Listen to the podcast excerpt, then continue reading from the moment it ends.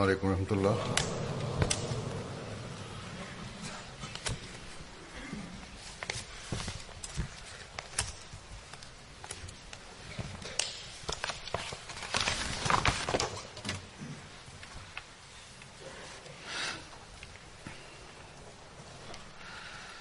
أشهد أن لا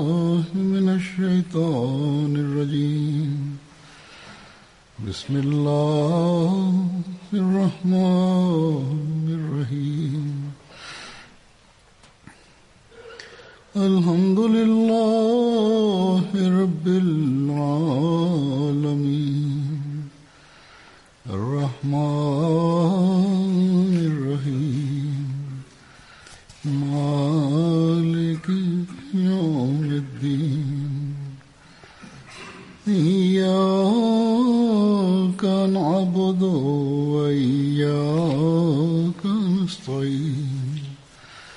اهدنا الصراط المستقيم. صراط الذين أنعمت عليهم. غير المغضوب عليهم ولا الضالين.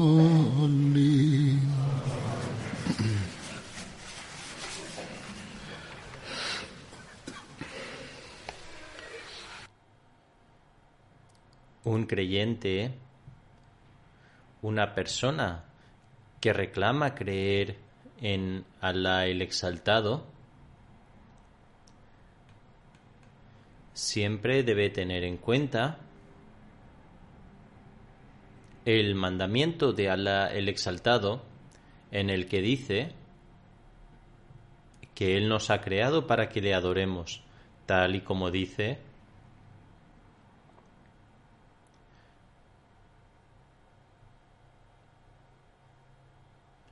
Es decir, y no he creado al jin y a los humanos sino para que me adoren.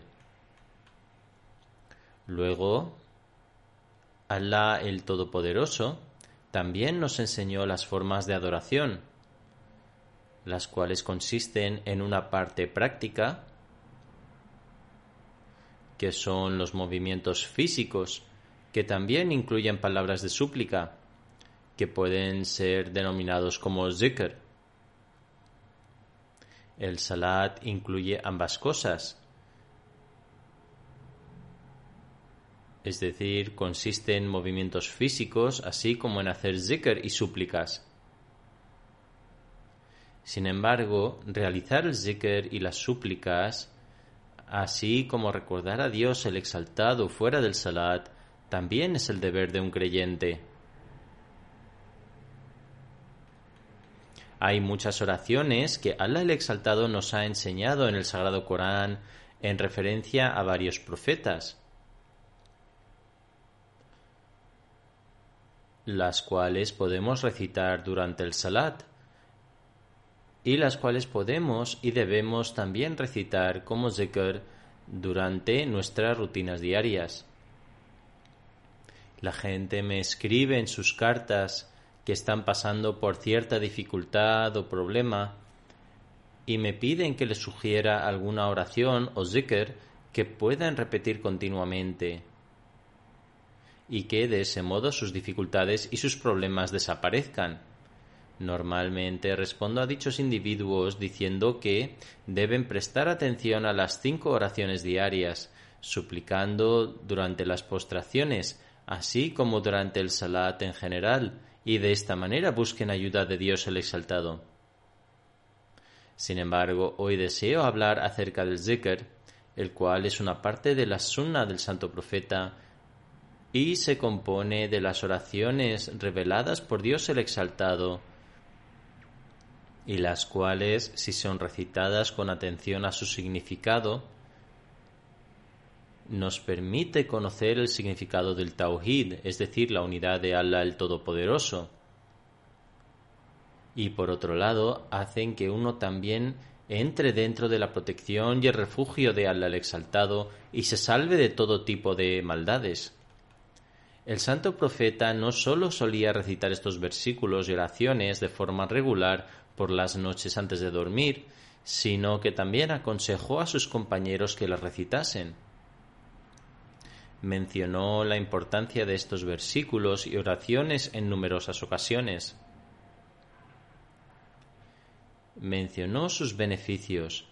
Hay una narración particular acerca de su conducta personal en relación a esto, la narración dice que cuando el santo profeta iba a dormirse, siempre solía recitar Ayatul Kursi, Surah Ikhlas, Surah Al-Falak y Surah Nas esto, eh, tres veces y soplaba dentro de sus manos. Estos son los tres últimos suras del Sagrado Corán y el Ayatul Kursi. Después solía frotar sus manos sobre su cuerpo, de modo que solía empezar desde la cabeza y bajar hasta donde llegaban sus manos. Por lo tanto, algo que practicaba de forma regular se convirtió en su suna. Dicha acción debería ser practicada por todo musulmán. Nosotros los Ahmadis, a quienes el Mesías prometido ha instruido que actuemos en base a cada aspecto de la suna del santo profeta en esta época, deberíamos hacer esfuerzos especiales para llevar esto a cabo. En particular, durante estos tiempos por los que estamos pasando, deberíamos prestar atención a las súplicas, al salat y al zikr, no sólo por el bien de nuestro beneficio personal, espiritual y las necesidades diarias, sino también para salvaguardarnos de cualquier fitna en la llamada molestia o maldad generada por gente envidiosa o por los enemigos. Y a la vez tomemos esto como una tarea de extrema importancia. La importancia de este tipo de recuerdo y de estos versículos también puede ser encontrada en algunos ahadith, los cuales me gustaría presentar ante vosotros. En lo que respecta a Yatul Kursi, he mencionado algunos aspectos en relación a ello hace dos viernes. Hoy hablaré de los tres últimos suras, es decir, los capítulos del Sagrado Corán a los que hacen referencia los hadith, y cómo el santo profeta repetidamente urgió a sus compañeros que recitasen estos suras. En un hadith, Hazrat Aisha narra en relación a recitar estos tres últimos capítulos y después soplar dentro de las manos, así como frotarse el cuerpo, que dice cada tarde, cuando el santo profeta solía tumbarse en su cama, solía unir sus manos y después soplar dentro de ellas. Al hacerlo solía recitar estos capítulos. Kul huwallahu ahad, di Allah es único, Kul audu falak, di busco refugio en el Señor del amanecer, y Kul audu nas, es decir, busco refugio en el Señor de la humanidad. Siguiendo esto, es decir, después de recitar estos tres capítulos, solía frotar sus manos alrededor de su cuerpo, solía pasar ambas manos sobre su cabeza y rostro, y luego el resto de su cuerpo tan lejos como sus manos alcanzaban. Repetía esto tres veces. El santo profeta adoptó esta práctica con tal regularidad que, durante su última enfermedad, Hazrat Aisha solía personalmente recitar estas oraciones, soplar dentro de sus manos y frotar sus propias manos sobre su cuerpo.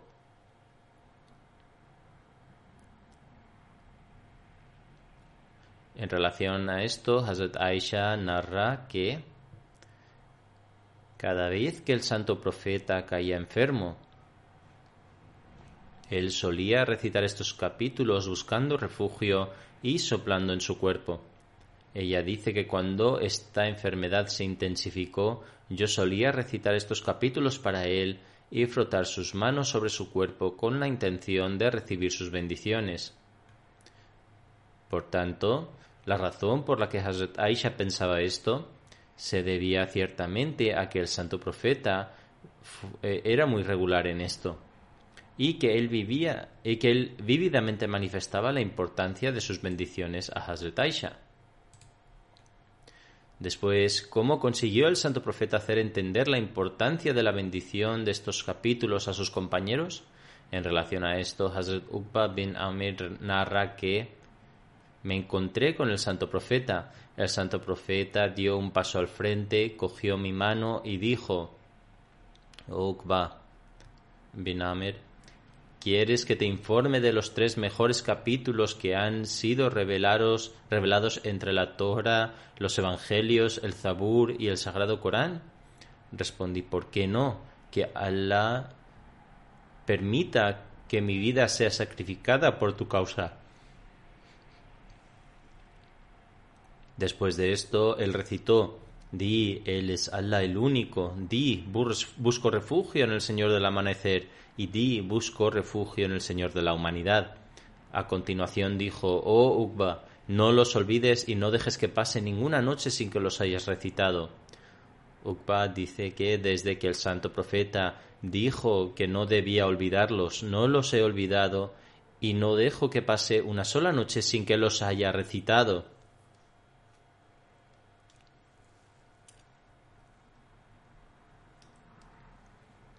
Por tanto, el consejo del santo profeta de que no los olvidasen y que no dejasen pasar una noche sin que los hubieran recitado, manifestaba la regularidad con la que el propio santo profeta recitaba estos capítulos. El santo profeta, que Dios esté contento con él, que la paz de Dios sea con él, fue la persona que más obedeció y más cumplió con las instrucciones y los mandamientos de Allah el Todopoderoso. Solo entonces guió, a los demás a hacer lo mismo. Además, en relación al Sur al-Ikhlas, es decir, el capítulo que comienza con Di el Allah el único, Hazrat Said Khudri Nata narra, Hazrat Said Khudri narra en un hadith acerca del santo profeta que una persona oyó a otra persona recitar Di, Él es Allah, el único, y lo repitió varias veces. A la siguiente mañana acudió el santo profeta y le dijo esto. Parecía como si pensase que ese individuo era inferior en rango y lo mencionó en forma de queja. Sobre lo cual el santo profeta dijo que Juro por el ser en cuyas manos está mi vida. Esto es equivalente a un tercio del Sagrado Corán. En relación a esto, Hazrat Said Khudri, que Allah esté complacido con él, explica esto en una ocasión y declara que el santo profeta dijo a sus compañeros que ¿Alguno de vosotros es capaz de recitar un tercio del Sagrado Corán en una noche?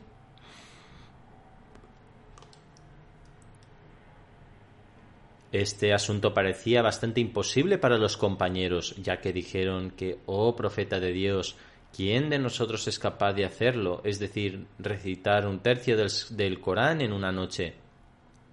El santo profeta dijo que el único y el independiente e implorado por todos, es decir, Surah al-Ikhlas, es equivalente a un tercio del Sagrado Corán.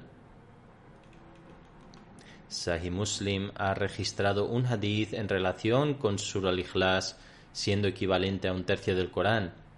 Hazrat Abu Huraira, que el Allah esté complacido con él, narra que el santo profeta dijo, reuniros, os recitaré un tercio del Sagrado Corán. Todos estaban reunidos y les pidió que vinieran a la mezquita. Por lo tanto, las personas se reunieron. Después de esto, el santo profeta salió de su casa y recitó, Di el es el único. Después de hacerlo, el santo profeta entró nuevamente en su casa. Los compañeros dicen que alguno de entre ellos, de entre nosotros, dijo que creo que algo ha sido revelado desde el cielo, es decir, se ha recibido una revelación, debido a lo cual el santo profeta ha vuelto a su casa. Después de esto, el santo profeta salió una vez más y dijo Os dije que os recitaría un tercio del Sagrado Corán. Escuchad con atención, el Surah al-Ikhlas es equivalente a un tercio del Sagrado Corán.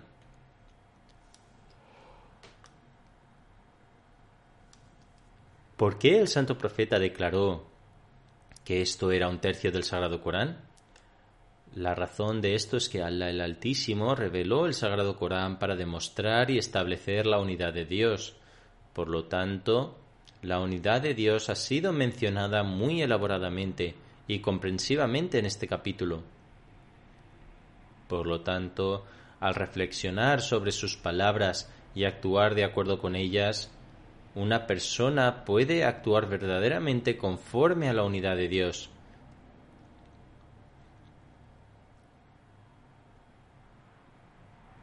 Además, si recitamos el Sagrado Corán con la comprensión de que esta es la palabra del Dios único y tratamos de actuar de acuerdo con él, podremos, en otras palabras, comprender la verdadera unidad de Dios y tendremos una base firme sobre esta creencia. Además, también seremos capaces de actuar completamente de acuerdo con las enseñanzas del Sagrado Corán. Sin embargo, una persona no debe simplemente creer que si he recitado Sur al-Ikhlas, he recitado un tercio del Sagrado Corán. El significado de esto es que debéis recitarlo, comprender la unidad de Dios y actuar de acuerdo con ello. Del mismo modo, en algunas otras narraciones se menciona que el santo profeta dijo en relación con ciertos versículos que tal o cual parte son cada uno equivalente a una cuarta parte del santo Corán. Por lo tanto, si uno toma esto literalmente, la gente recitará solo, estos pocos versículos del Santo Corán y dirán que han completado todo el Corán. Sin embargo, al hacerlo, el objetivo del santo profeta era decirle a la gente que estos son aspectos sobre los que debéis actuar. Después de esto, debéis reflexionar sobre el Sagrado Corán y tratar de establecer la unidad de Dios, y sólo entonces seréis aquellos que recitan verdaderamente el Santo Corán. ¿Qué es el Sagrado Corán? Las enseñanzas del Sagrado Corán están ahí para el establecimiento de la unidad de Dios, por lo que cada persona debe esforzarse así como hacer súplicas. Hazrat Aisha, que al esté complacido con ella, relata en una narración que el santo profeta nombró a un individuo como el líder de una expedición y lo envió a una de las batallas. Esa persona dirigía a sus compañeros en la oración y terminaba la recitación con Sur al-Ikhlas. Cuando los compañeros regresaron, mencionaron esto al santo profeta, a lo que él les respondió que le preguntasen por qué lo hacía. Cuando los compañeros le preguntaron, dijo que lo hago así porque este es un atributo de Dios el misericordioso. Esta es la razón por la que disfruto recitándolo. Sobre esto el santo profeta dijo, deberíais informarle que Allah el exaltado también lo ama.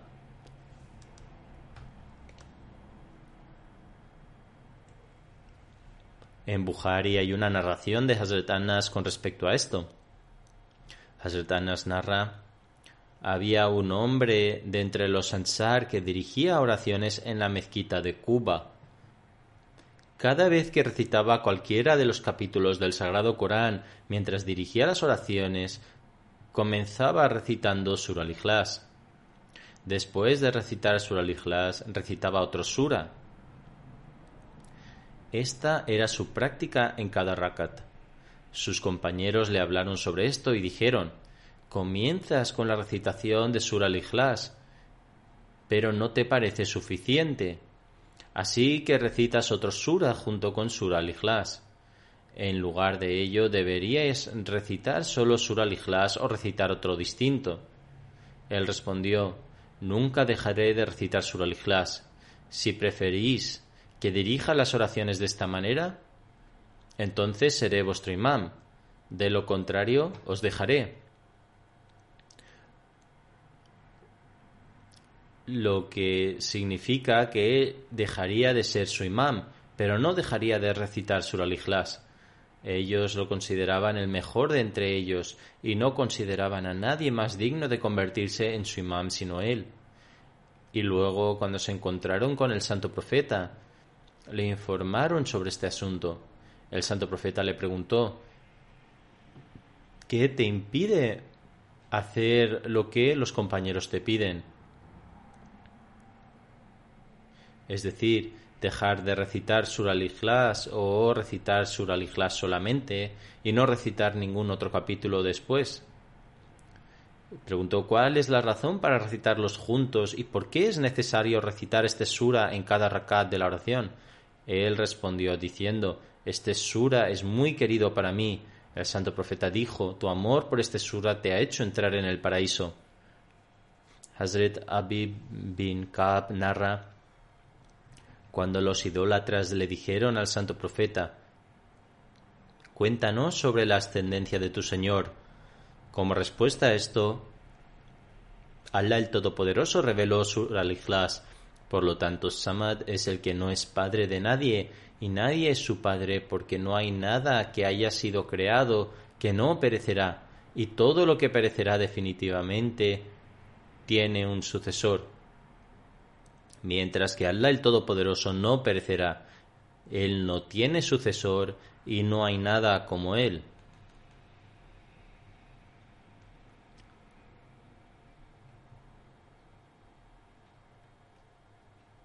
En un lugar encontramos una narración de Hazrat Abu Huraira sobre esto. De la firma, el santo profeta, la paz de Dios sea con él, dijo, las personas se preguntan entre sí en relación al hecho de que Allah el Todopoderoso ha creado algo. Entonces, ¿quién creó a Allah el Todopoderoso? Estas preguntas fueron realizadas durante el tiempo del santo profeta y hoy también se hacen. El santo profeta dijo, cuando veas a tales personas, recita, di el es Allah el único, hasta que hayáis recitado todo este sura. Es decir, recitad todo el sura al y reflexionad sobre su significado y os daréis cuenta de que no hay nadie quien creó al Allah Todopoderoso y Él siempre ha existido y permanecerá hasta la eternidad. Dijo, entonces deberán buscar refugio con Allah de Satanás para que no les pueda causar ningún daño. Hazrat Abu Huraira relata estaba con el santo profeta cuando el profeta oyó a una persona recitando Di el Allah el único. El santo profeta, la padiosa con él, dijo le ha sido concedido Pregunté, ¿qué le ha sido concedido? El santo profeta respondió, a esta persona le ha sido concedido el cielo por la sinceridad con, lo que, eh, con la que lo está recitando. Hazrat Sohel bin Saad relata, en una ocasión un hombre acudió al santo profeta y se quejó de su pobreza. El santo profeta le dijo, cuando entres en casa y haya alguien dentro, di que la paz sea contigo y si no hay nadie, envía saludos de paz sobre ti mismo diciendo que la paz sea contigo. Recibirás saludos de paz. Y recita una vez di el es Allah el único. La persona siguió estos mandamientos y Dios el Todopoderoso incrementó tanto sus ingresos que hasta sus vecinos se beneficiaron de ello. Es decir, hubo un tiempo en que esta persona subsistía con unos ingresos muy precarios, incluso pasaba hambre. Pero más tarde Dios el Todopoderoso bendijo tanto su patrimonio que fue capaz de ayudar a sus vecinos. Por lo tanto, cuando una persona adquiere el conocimiento de la unidad de Dios y actúa conforme a ello y reconoce que Dios el Todopoderoso posee todo el poder, Dios el Todopoderoso bendice a esa persona extraordinariamente.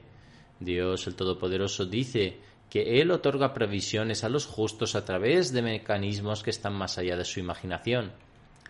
Hazrat Anas bin Malik relata, una persona acudió al santo profeta y dijo, me gusta mucho el sur al -Ikhlas. El santo profeta respondió, tu amor por este sura te llevará al paraíso. Hazrat Jaber narra que el santo profeta dijo,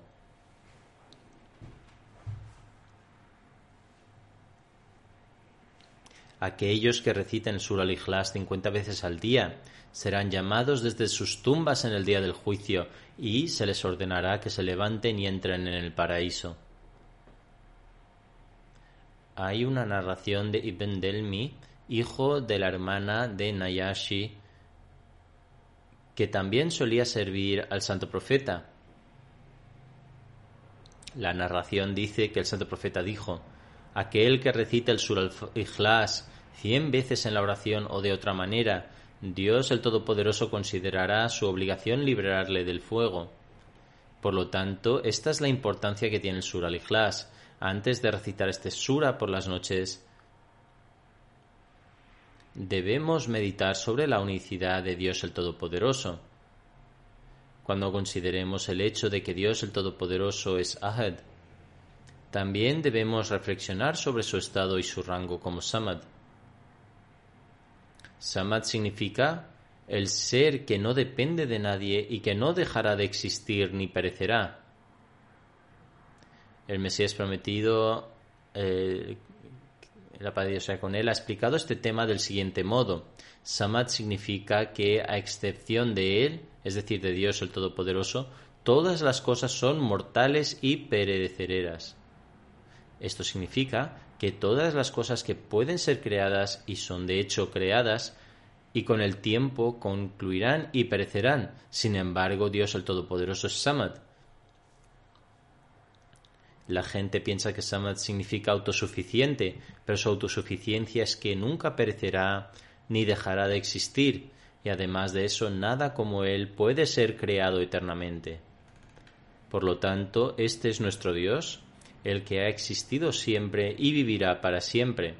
El Mesías prometido continúa diciendo respecto a los atributos y grandeza de Dios el Todopoderoso, Él es uno y no tiene igual, todos dependen de Él, incluso las formas de vida más minúsculas. Él es la fuente de las bendiciones para todas las cosas. Es decir, Dios, solo Dios el Todopoderoso proporciona beneficio y bendiciones para todas las cosas del mundo. Todas las fuentes de bondad brotan de su existencia y Él mismo no requiere bendiciones. Esto significa que no hay nada que pueda beneficiarle. Él provee bendiciones al mundo. Él no es el hijo de nadie ni el padre de ningún ser. ¿Y cómo podría serlo si no hay nadie como Él? El Sagrado Corán menciona repetidamente las excelencias y la grandeza de Dios y a través de esto llama la atención de la gente sobre el hecho de que Dios el Todopoderoso es el único ante quien nuestros corazones están siempre inclinados y no es una entidad que no tiene vida, es débil y tiene poca compasión o poder. En cuanto a la revelación de Sur al-Ikhlas, Sur al-Falak y Sur al-Nas, Hazrat Uqba bin Amir relata que el santo profeta dijo Hoy por la noche ciertos versículos han sido revelados como nunca antes se habían visto, es decir, Kul huwallahu ahad, Kul falak y Kul nas. Además de esto, en los hadices hay una narración sobre la importancia de la recitación de los tres Kul. Hazrat Uqba bin Amir Yohanni relata durante el viaje a una de las batallas estaba sosteniendo las riendas de la montura del santo profeta cuando dijo, Oh Uqba, recita. Me giré hacia el santo profeta para escuchar lo que, quería, lo que debería recitar. Luego, después de un corto tiempo, él dijo otra vez, Oh Uqba, recita. Otra vez escuché lo que tenía que recitar. Cuando lo dijo, dijo lo mismo la tercera vez, le pregunté qué debía, qué debía recitar. El santo profeta dijo el versículo Kul. Luego lo recitó completamente. Entonces él recitó completamente Kul Rabbil Falak y lo recité después de él. Después de esto recitó Kul Rabbil Nas y yo lo recité después de él. El santo profeta dijo luego, estos versículos son tales que ninguna persona ha recibido hasta ahora antes la protección de Dios a través de estos versículos. Lo que significa que estos versículos son una oración de tal magnitud que a través de ellos uno queda bajo la bondad de protección de Dios el Todopoderoso, y tampoco se desperdicia y permanece libre de todo mal. No hay mejor manera que esto para buscar la protección de Dios el Todopoderoso. En los hadices hay narraciones en las que el santo profeta ha dicho que no hay mejor manera de buscar la protección de Dios el Todopoderoso. En relación con el Sur al-Falak y Sur al-Nas, Hazret Uqba bin Amir narra, estaba llevando las riendas de la montura del santo profeta en el camino a una de las batallas. El santo profeta dijo, Oh Uqba, te cuento sobre dos capítulos que si se recitan resultarán extremadamente útiles y beneficiosos. Respondí, por supuesto, mensajero de Allah. A esto el santo profeta afirmó que son Kul Rabbil Falak y Kul Nas. Luego, cuando el santo profeta se detuvo para realizar la oración de la mañana, recitó estos capítulos en la oración. Después de completar las oraciones, se dirigió a mí y me preguntó, Oh Ukba, ¿qué te ha parecido?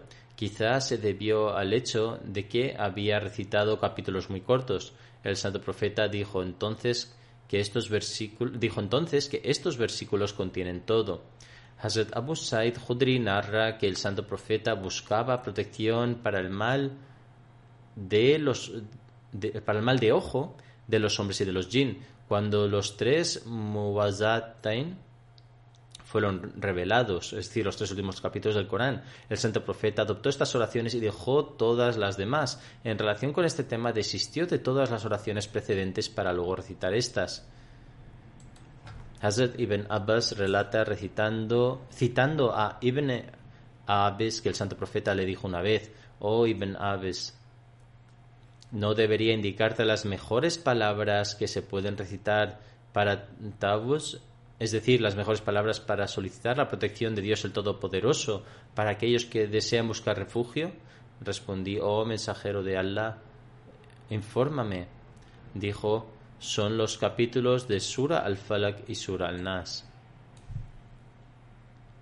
Además, con respecto a la importancia de los dos últimos capítulos del Sagrado Corán, un compañero dijo, Acompañamos al santo profeta en uno de sus viajes. Como había pocos camellos a nuestra disposición, nos turnamos para montar en una ocasión nos tocó al santo profeta y a mí el turno de desmontar. El santo profeta se me acercó y colocando su mano sobre mi hombro dijo, recita Auzu Falak. Recité estas palabras, tras las cuales el santo profeta continuó recitando la parte restante del capítulo. También la repetí tras él. Me pidió que recitara Nas de manera similar. El santo profeta dijo, cuando ofrezcas tus oraciones debes recitar estos dos capítulos.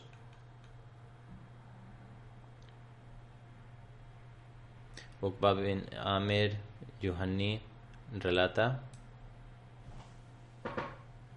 En una ocasión me hallaba acompañando al santo profeta en uno de sus viajes y llegó la hora del amanecer.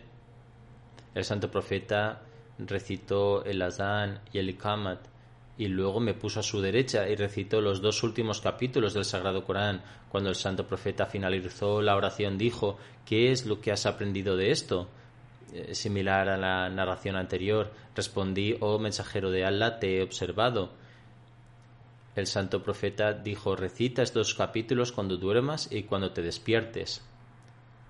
Por lo tanto, esta es la importancia que tienen estos dos capítulos y es aún más apropiado que los recitemos en estos tiempos a nivel individual con el fin de progresar en nuestra espiritualidad y para protegernos de los ataques de Satanás y también a nivel de la Yamat para buscar la protección frente a las tramas malvadas que se urden contra el Islam en su contra.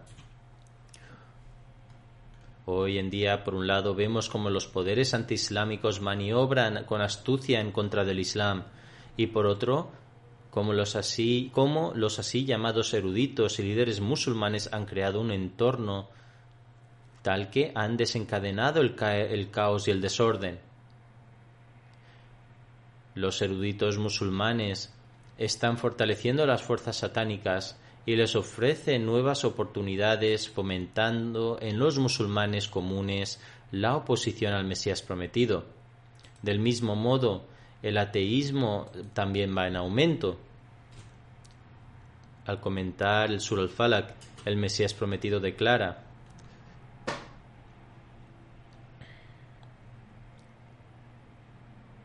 Tú, que serás el objetivo de los enemigos del Mesías prometido, debes recitar la oración buscando el refugio en Dios el Todopoderoso del mal de la humanidad, de sus males internos y externos, del Señor del amanecer. En otras palabras, el, de Él procede la luz y tiene un completo control sobre ella.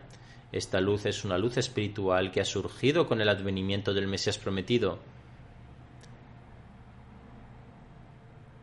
También debes decir busco refugio en Dios del mal de la noche, que es la oscuridad originada por el rechazo del Mesías prometido. Son quienes se oponen al Islam y levantan acusaciones contra sus enseñanzas, y también los ulemas del Islam, que no quieren desistir de su error y por lo tanto se dedican a alimentar la oposición pública contra el Mesías prometido. Los ulemas de Pakistán están a la vanguardia en este aspecto, por lo tanto, en estas circunstancias, especialmente los Ahmadis de Pakistán deben tratar de continuar con esta sunna. El Mesías prometido declara en el Sur al-Falak, donde dice, y de la maldad de la noche cuando se extiende, es de hecho una oración para buscar protección contra el mal de la noche. Gasek significa noche y Wakab significa cuando la noche y la oscuridad se han extendido. El mal de la noche cuando se extiende es en realidad el mal de la oscuridad debido al rechazo del Mesías prometido, de lo cual se está buscando protección.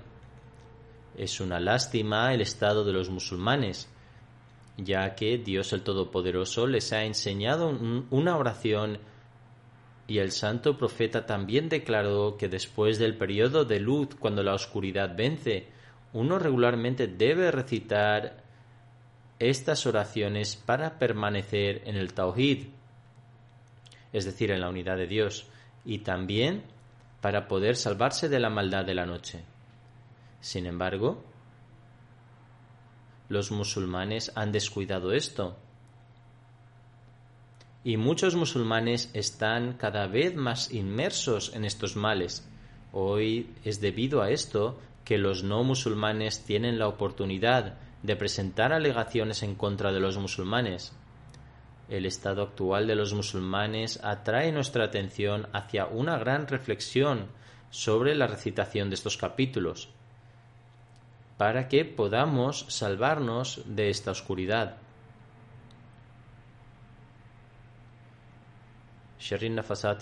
y de la maldad de quienes soplan en los nudos para deshacerlos, es también una oración para protegerse de la maldad de los que soplan en los nudos, en otras palabras, de aquellas personas que en sus esfuerzos por oponerse al Islam y al Ahmadiyyat crean astutamente malicia y enemistad en los corazones de las personas y, como mencioné, tanto los no musulmanes como los supuestos eruditos son parte de esto. Por, por un lado, los no musulmanes, debido a su oposición al Islam, están haciendo sus esfuerzos en contra de él, mientras que, por otro lado, los musulmanes están en nombre de la religión incitando a la gente a oponerse a quien ha, sido enviado por Dios el Todopoderoso. Por lo tanto, ambos están incluidos entre aquellos con respecto a los cuales se ha afirmado y de la maldad de quienes soplan en los nudos para deshacerlos. Luego, en el Sur al-Nas, se mencionan los atributos de Dios el Todopoderoso como el Señor, el Rey y el único que es verdaderamente digno de adoración. Después de mencionar esto, se busca refugio en Dios de las malas tácticas de Satanás. En la actualidad, el ateísmo y el materialismo van en aumento. El materialismo tiene una influencia tan fuerte que en la sociedad eh, tiene una influencia tan fuerte en la sociedad que algunos jóvenes se dejan influir por ella. Por lo tanto, al recitar estas oraciones y soplar sobre nosotros mismos, también deberíamos soplar sobre nuestros hijos, para que nuestros hijos también estén protegidos de todo tipo de maldad y permanezcan establecidos en la fe y desarrollen una comprensión verdadera de la unidad de Dios el Todopoderoso. Que Dios el Todopoderoso nos permita a todos comprender el significado de estos capítulos y seguir al ejemplo del Santo Profeta. Que comprendamos el verdadero significado de la unicidad de Dios el Todopoderoso y nunca nos prostremos ante nadie aparte de Él, ni consideremos que nadie sea la fuente de todos los poderes no solo en nuestro corazón, sino a través de cada una de nuestras acciones, debemos demostrar que solo Dios es el origen de todos los poderes. Él es la luz, Él es la fuente de toda luz y otorga todo tipo de, de gracia. En lugar de depender de otras personas, solo debemos postrarnos ante Dios el Todopoderoso, para buscar protección contra el mal de la humanidad, debemos orar para que Dios el Todopoderoso nos permita permanecer siempre establecidos en la luz espiritual que hemos recibido después de aceptar al Mesías prometido, que de hecho es un reflejo de la luz verdadera que emana del Santo Profeta, que nunca nos convirtamos en aquellos que se extravían en la oscuridad, que siempre estemos unidos al Jalifato que se encuentra entre las recompensas de Dios el Todopoderoso. Que Dios el Todopoderoso nos proteja de todo tipo de maldad que nos pueda hacer daño, ya sea un mal religioso o un mal mundano. Que Dios el Todopoderoso nos proteja del mal del envidioso cuando envidia y del daño que nos pueda causar. Que siempre podamos creer que Dios el Todopoderoso es nuestro Señor y proveedor y podamos permanecer en su protección. Que podamos creer que Dios el Todopoderoso es el más grande de todos los reyes, y creamos firmemente en su realeza, que podamos cumplir los debidos derechos de aquel que es verdaderamente digno de adoración y que acudamos a su protección en todo momento, que permanezcamos en su protección del mal, de aquellos que consideran que conspiran para tramar prácticas malvadas, y que busquemos purificar también nuestros propios corazones para que no creen discordias y para esto debemos continuar buscando la protección de Dios el Todopoderoso. Que Dios el Todopoderoso nos permita hacer esto y nos permita recitar regularmente estos versículos antes de dormir y soplar sobre nosotros mismos de acuerdo con las instrucciones del Santo Profeta. Que Dios el Todopoderoso nos conceda la capacidad de hacerlo.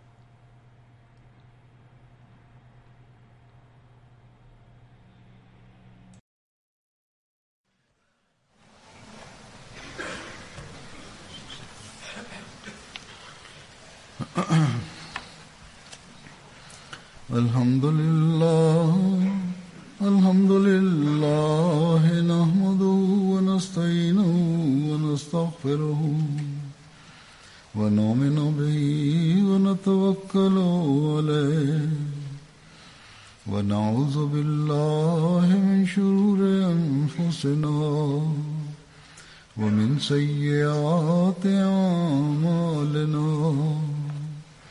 من يهده الله فلا مضل له ومن يضلل فلا هادي له.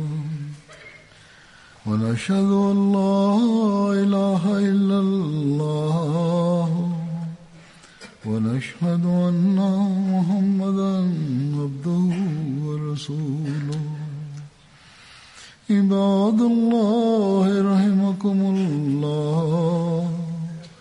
إن الله يأمر بالعدل واللسان وإيتاء ذي القربى وينهى عن الفحشاء والمنكر والبغي يعظكم لعلكم تذكرون.